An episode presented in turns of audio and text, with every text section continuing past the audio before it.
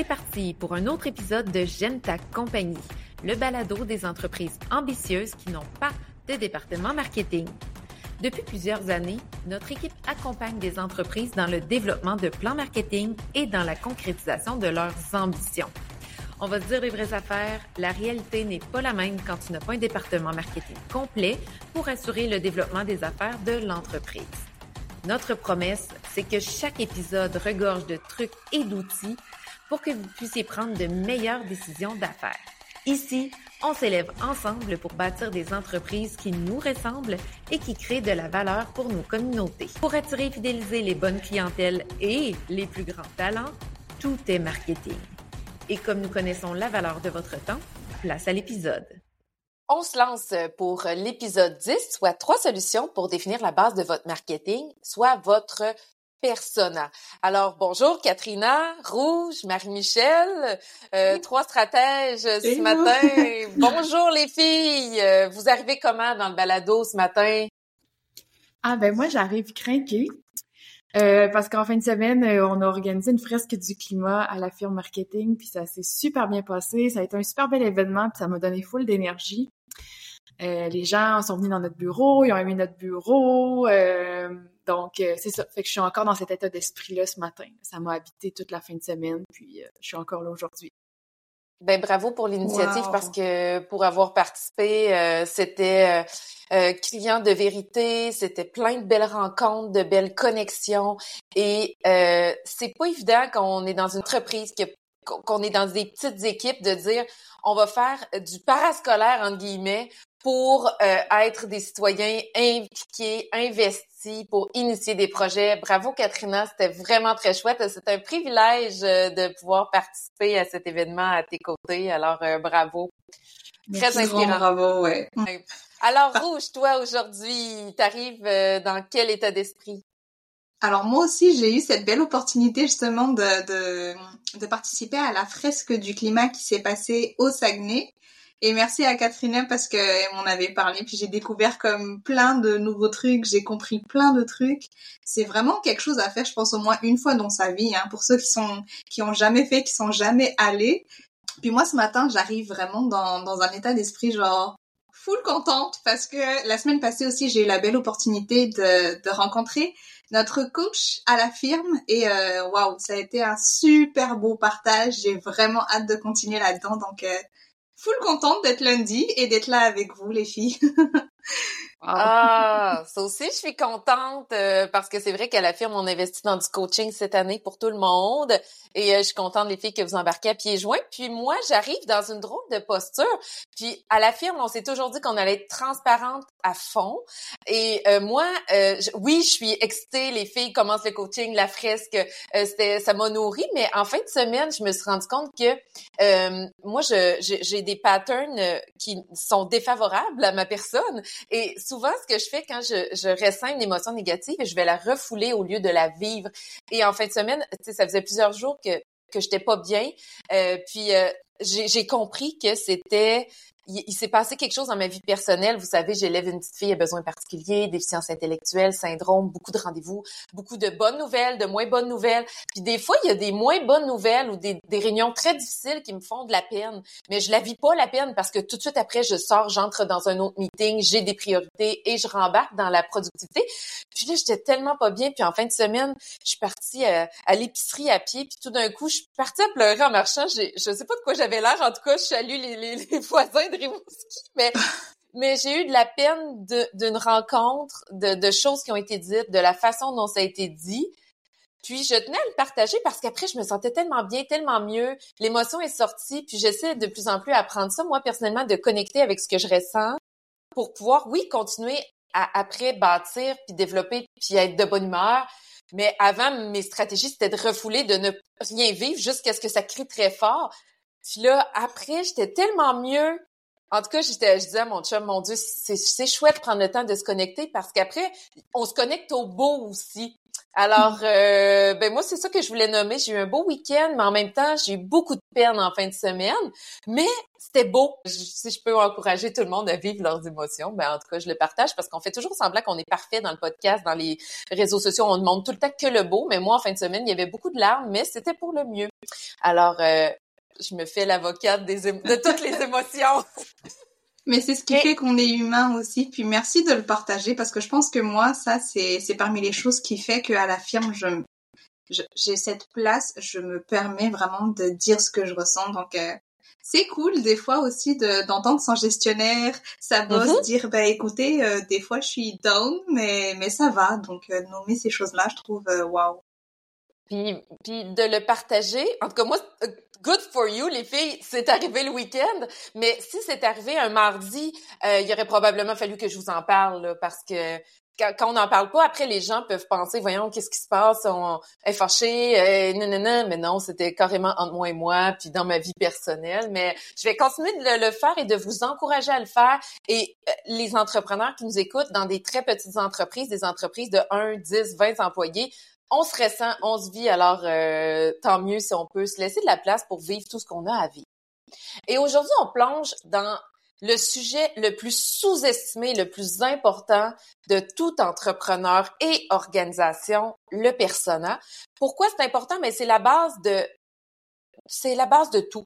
Le, quand on dit qu'on bâtit un parcours client qui est fluide pour attirer et fidéliser les bonnes personnes, attirer et fidéliser les bons employés, attirer et fidéliser les bons gestionnaires dans votre organisation, les bons euh, administrateurs de votre OBNL, ben on part du persona. OK? Et euh, si vous n'avez pas écouté l'épisode 8, je vous invite à le faire tout de suite avant cet épisode-ci parce que c'est là où on explique très, très, très en hauteur le concept du parcours client. Et donc, vous allez comprendre à quel moment s'inscrit le persona et à quoi ça sert. Mais aujourd'hui, on se concentre vraiment sur le persona. Je pensais vous parler un petit peu là, de mon expérience. Euh, ma première entreprise, euh, moi, Tarmac, que j'ai fermée euh, pour m'associer avec d'autres collègues dans la firme marketing. Et c'est drôle parce que j'ai jamais vraiment réussi avec Tarmac. J'ai appris le rôle d'entrepreneur, mais j'ai pas réussi financièrement. J'ai pas réussi à développer l'entreprise puis à prendre beaucoup de place. Puis pourquoi c'est parce que j'avais pas clarifié mon persona. ça, c'est, un grand apprentissage. au jour 1 à la firme, on savait où on s'en allait. Puis on s'est permis de se mettre à jour. À l'époque, j'avais peur de manquer de quelque chose, euh, le fameux euh, FOMO, le fear of missing out. On veut vendre à tout le monde, on veut faire rentrer toutes les pièces. Euh, puis on se connaît pas tant aussi quand on se lance en affaires. Qu'est-ce qu'on veut vraiment faire? Qui, avec qui on veut avec qui on veut travailler, collaborer? Et donc, on se laisse de l'espace pour apprendre, mais il faut toujours garder en tête qu'on veut clarifier c'est qui le personnage, puis on veut que ça soit facile de répondre à, la question. Comme nous, on se le fait poser à la firme. Les filles, c'est qui votre personnage? C'est qui votre client idéal? Qui vous voulez chercher à attirer, fidéliser? Et maintenant, je pense que toutes les trois, on a une bonne, une bonne réponse très claire à ceci. Alors, les filles, si on commence par la base, c'est quoi un fameux personnage? quelqu'un qu'on met dans une boîte. Plein de préjugés, plein de stéréotypes. C'est la place où on se permet ça. oh, ben souvent, quand je présente des personnages à nos clients, dans le contexte d'un mandat, je dis là, on met des gens dans des boîtes, mais c'est la seule fois dans ma vie où je fais ça c'est le seul moment dans ma vie où je me permets de mettre des gens dans des boîtes parce que euh, on dresse un portrait conceptuel d'une personne qu'on nomme, on nomme un nom, une femme, un homme ou peut-être quelqu'un aussi qui s'identifie à aucun genre selon la, personne, l'entreprise pour laquelle euh, on, travaille. Puis on donne des caractéristiques, puis on, on donne vraiment l'impression de, de, réunir les gens sous un sous un seul et, et même portrait type. Là. Un modèle conceptuel. Un modèle conceptuel, mais vous pouvez euh, renchérir là-dessus. Ce que je rajouterais par rapport à ce que Katrina euh, a dit, puis il faut le dire quand même que je pense que à la firme c'est vraiment un, un, point qui est ressorti euh, et qui est très très très important, qui est comme la base vraiment de nos piliers marketing. Mais moi, je pense que par définition, je dirais c'est que c'est une représentation euh, détaillée en fait de notre client idéal. Puis quand on dit détaillé, c'est juste une manière de voir ok c'est quoi les besoins, euh, c'est quoi qu'on chercherait, c'est quoi le bobo qu'on chercherait à solutionner? puis euh, voir aussi de manière démographique, de manière euh, vraiment comme Katrina a dit, mettre la personne dans une case à peu près pour avoir une idée plus ou moins fictive de son, son client idéal.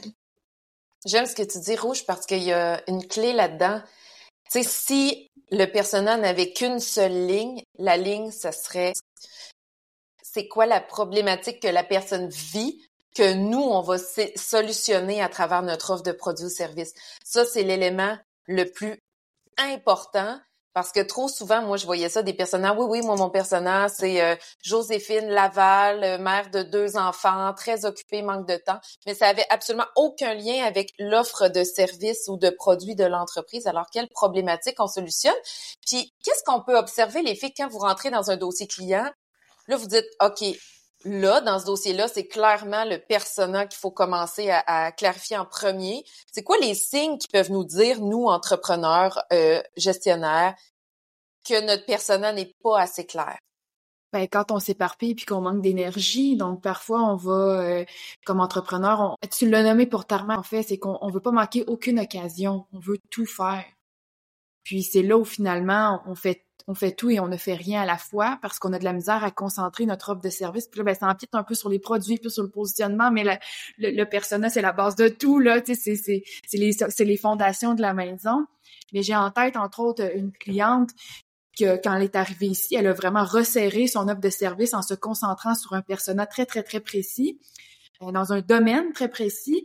Puis elle s'est mise, je pense, à, mieux s'accomplir, à se sentir encore plus heureuse dans son travail parce qu'elle faisait vraiment ce qu'elle aime dans un domaine très précis, plutôt que de s'éparpiller euh, à gauche, à droite. Oui, donc à Noël, je donnais l'exemple à de la famille à qui j'essayais d'expliquer ce que je faisais dans la vie prenons l'exemple d'une femme de ménage qui peut faire des ménages à la fois dans une résidence privée. Elle pourrait aussi décider de se concentrer sur les personnes âgées qui ont non seulement besoin de ménage, mais qui ont besoin aussi d'accompagnement à domicile pour faire les courses, des choses comme ça. On peut faire du ménage dans des entreprises privées aussi. Mais dans les trois cas, c'est pas le même persona. C'est pas la même personne à qui on va parler. Donc, si on décide de faire les trois, ben ça va être difficile, là, dans, surtout dans un contexte de petites entreprises, de de couvrir les trois, d'avoir des messages qui couvrent les trois, des actions marketing qui couvrent les trois. Donc, en décidant de se concentrer sur un seul persona, bien là, on vient de concentrer son énergie puis de s'assurer qu'on va être le meilleur possible pour ce persona-là. Pour euh, enchaîner là-dessus, je, je, parlerai de mon expérience euh, par rapport à ma salle de sport qui était à Madagascar. C'est que moi, je voyais en fait que mon persona était, en tout cas les signes qui montraient que mon persona n'était pas clair, c'est que lorsque je sortais une offre, j'avais l'impression que tous les clients étaient insatisfaits de cette offre-là. Mais l'insatisfaction, elle se montrait plus par le fait que euh, le client disait euh, oh c'est pas pour nous, oh c'est trop difficile, oh machin. Puis en fait l'offre que je sortais, elle ne convenait au final à personne. Donc je pense que c'est ça peut être un signe que lorsque nos clients sont insatisfaits, quelque part c'est qu'il y a quelque chose qui marche pas. Il y a un décalage entre l'offre et euh, la demande parce qu'on n'a pas pris le temps de s'intéresser à la demande, à la problématique. C'est cute parce que moi, des fois, j'observe aussi dans, dans notre pratique que certains clients me disent Ah, ben mon équipe de travail, là, tel genre de client, là, ça les draine, ça les démotive, ça, ça ne leur donne plus le goût de rentrer travailler, tandis que tel genre de client, tel genre de, de partenaire, ben ça, c'est des gens avec qui ils ont le goût de travailler, des relations d'affaires qui leur donnent de l'énergie. Alors, quand on clarifie le persona aussi en impliquant l'équipe, euh, oui, on arrive à créer des offres qui vont résonner auprès de notre clientèle, puis aussi attirer les bonnes personnes, les bons clients idéaux, les bons collègues idéaux de sorte à ce que euh, la magie prenne, la sauce prenne finalement. Et pourquoi c'est important en business de faire ça, de dire aïe aïe, là, je vais mettre du temps, de l'argent et de l'énergie sur un persona? Parce que faire le persona, le clarifier, ça va pas ramener des dollars à court terme. Ça va pas ramener les clients à court terme. C'est vraiment un travail de fond, c'est un travail de moyen terme, long terme. Pourquoi on, on recommande à nos clients de faire ça? Mais ben, je pense qu'on l'a un peu nommé là, précédemment. Rouge, son exemple était excellent. Tu sais, sa clientèle était insatisfaite. Donc, comment on fait finalement pour qu'est-ce que ça rapporte? Ben, on s'assure de poser les bonnes actions ensuite pour que nos clients soient satisfaits. Puis, ça a un bénéfice pour nous aussi comme employés ou comme entrepreneurs parce qu'on va mettre nos énergies sur les bonnes personnes. Donc, euh, probablement qu'on va avoir à mettre moins d'énergie aussi. J'écoute Katrina parler puis ça me fait penser peut-être que dans la vraie vie, quand on recherche le partenaire idéal, on peut pas se se, aller dans tous les sens, mais il faut vraiment se focaliser, dire ok, c'est ça que je veux dans ma vie. Puis de cette manière-là, justement, j'arrive à être focus, à diriger mon énergie vers quelque chose que je veux vraiment. Puis c'est après, c'est sûr, c'est vice versa, quoi. Dans un contexte de d'entreprise pour laquelle on n'a pas de département marketing, euh, faire le bon choix de plateforme sur lesquelles on va être, euh, de, de, nous assurer d'écrémer au plus simple appareil où on va aller retrouver nos clients idéaux, où est-ce qu'on va développer des relations avec eux, effectivement que que c'est très puissant. Euh, on commence par quoi? Rouge peut-être? On commence par quoi? Quand on veut dire, OK, là, les filles m'ont convaincu, mais c'est pas clair par où commencer. par où on peut commencer?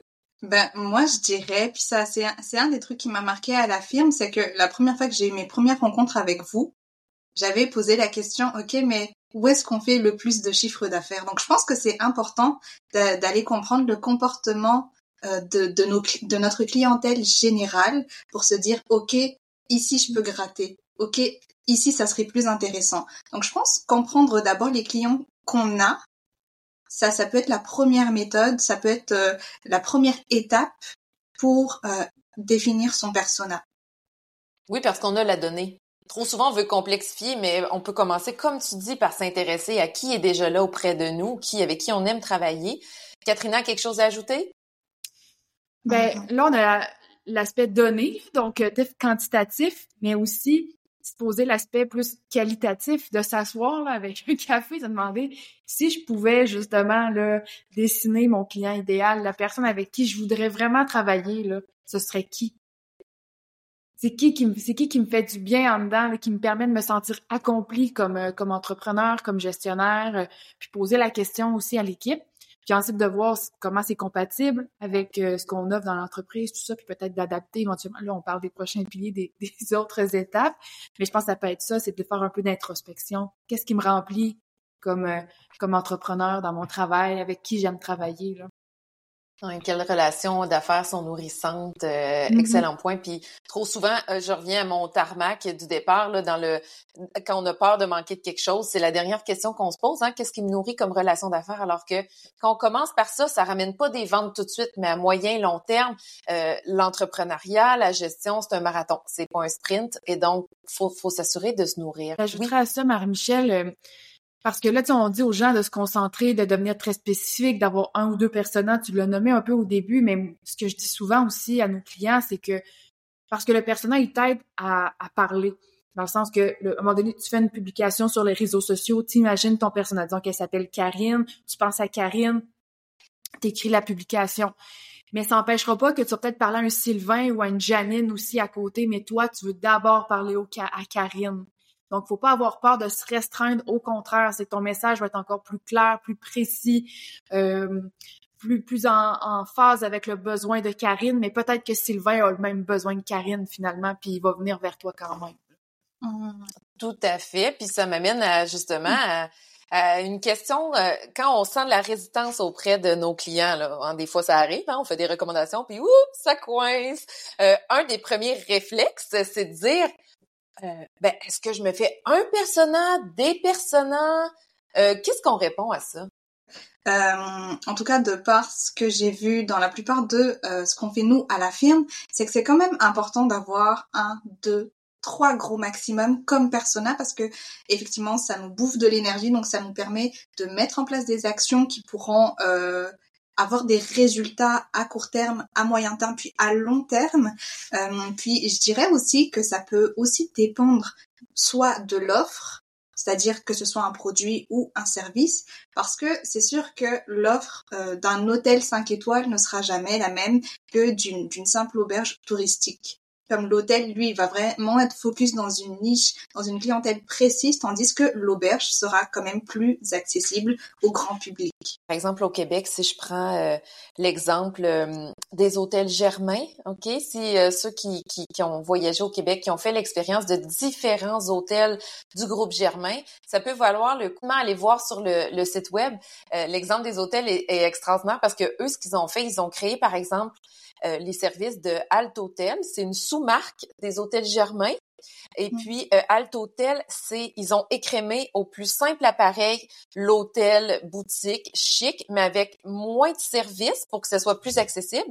Tandis qu'ils ont une offre d'hôtel, par exemple, il y avait le, le Dominion dans le vieux Québec, euh, avec service plus, plus, plus.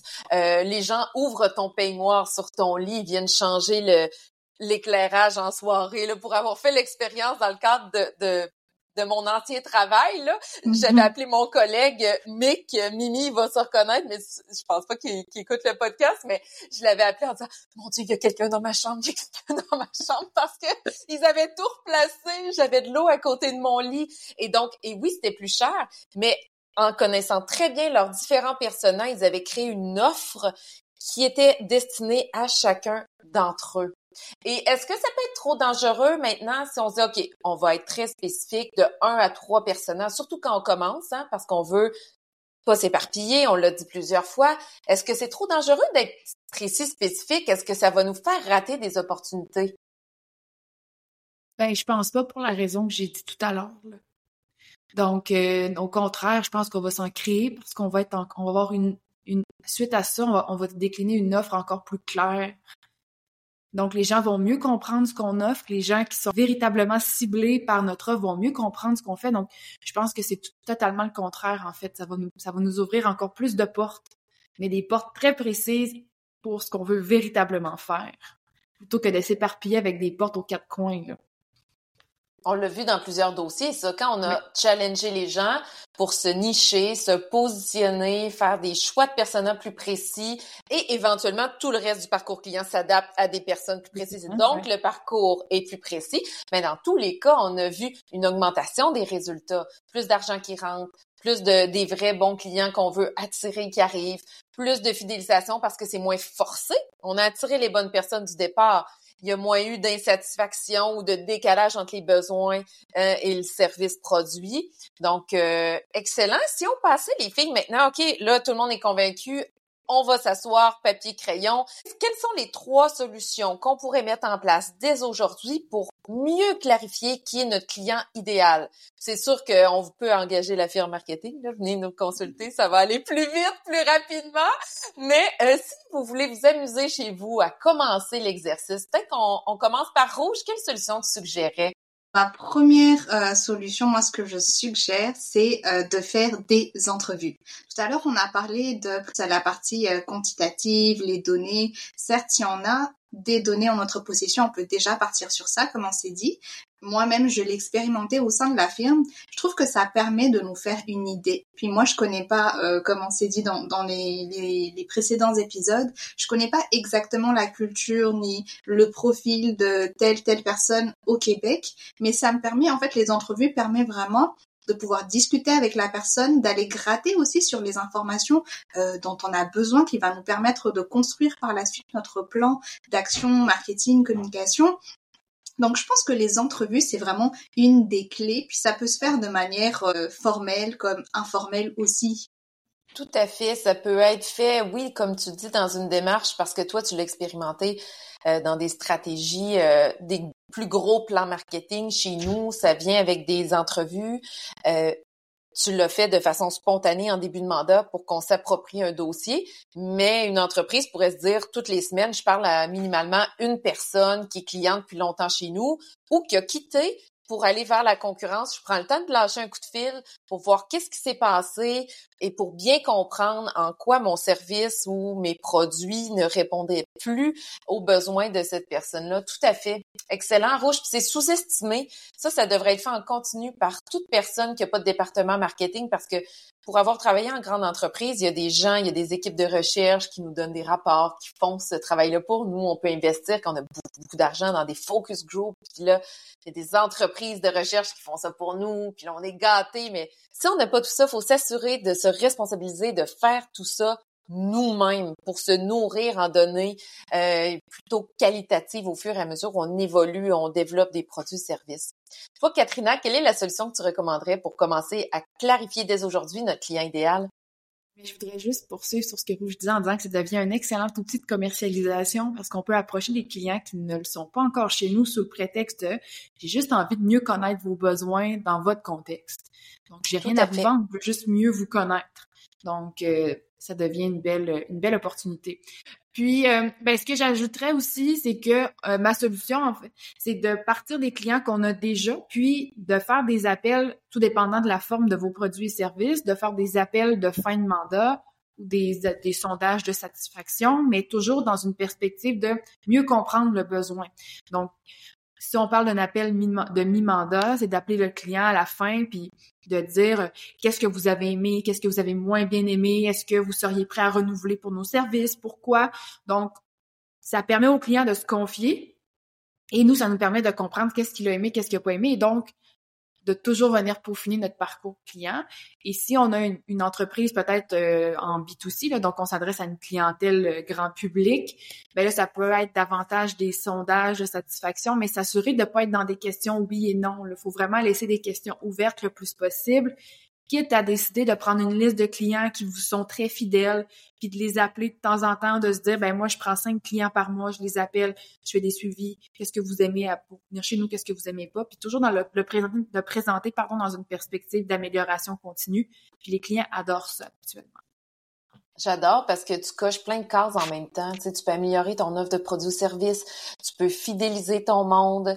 Euh, c'est un peu comme se brosser les dents. Là, la, la solution que tu proposes, c'est quelque chose qu'on fait et qu'on refait et qu'on refait sans se poser de questions. Ça peut être intéressant aussi pour des entrepreneurs qui, euh, tranquillement, pas vite, quand l'équipe grandit, l'entrepreneur peut être loin de sa clientèle parce qu'il y a une équipe avec lui qui travaille directement avec les clients et donc le, l'entrepreneur le, peut avoir une certaine distance entre lui et ses clients idéaux, ben, prendre le téléphone comme ça, ça peut le garder euh, plutôt ancré dans la réalité terrain de qu'est-ce qui se passe dans sa business. Donc, euh, excellente solution.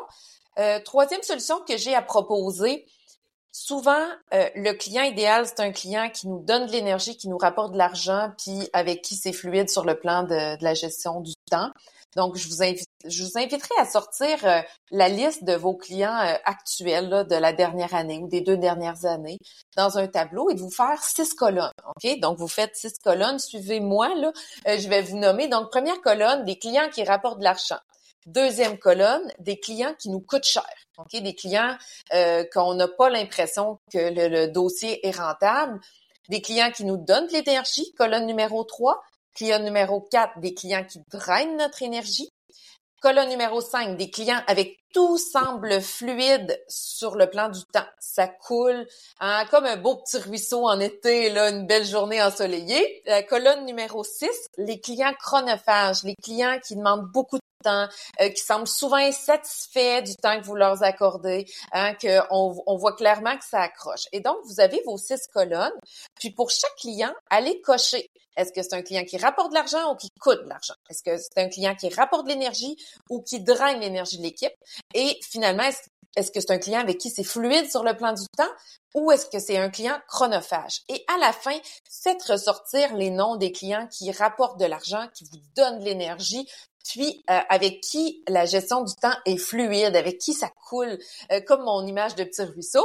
Et puis là, ben c'est là où vous pouvez, avec ces noms-là que vous avez ressortis, lister qu'est-ce que ces gens-là ont en commun sur le plan des besoins, des problématiques, les points de contact pour les rejoindre, la personnalité, les champs d'intérêt. Et là, vous allez vraiment là, toucher à quelque chose. Puis parfois, chez certains clients, c'était plus complexe. Euh, ça nous est arrivé dans notre pratique de dire, ben, partons de ceux qui euh, coûtent cher, qui vous drainent votre énergie, puis qui sont chronophages, là, on peut créer un anti-persona. Ça aussi, ça peut être intéressant. Quand c'est plus difficile de clarifier le client idéal, on crée notre anti-persona, puis à partir de l'anti-persona, on va aller dans l'opposé, puis là, on va tranquillement pas créer notre personne. Alors, à titre de rappel, euh, Rouge nous a recommandé de faire des démarches d'entrevue, de se créer comme projet marketing. Ah ben je vais interviewer 10, 20 personnes pour aller mieux comprendre l'insight euh, client, c'est quoi les besoins, les problématiques et comment je peux y répondre. Katrina nous suggère de faire des appels de mi-mandat, de fin de mandat ou d'automatiser par exemple en e-commerce des sondages de satisfaction pour mieux mesurer comment ça se passe, l'expérience client, comment on peut mieux fidéliser notre monde.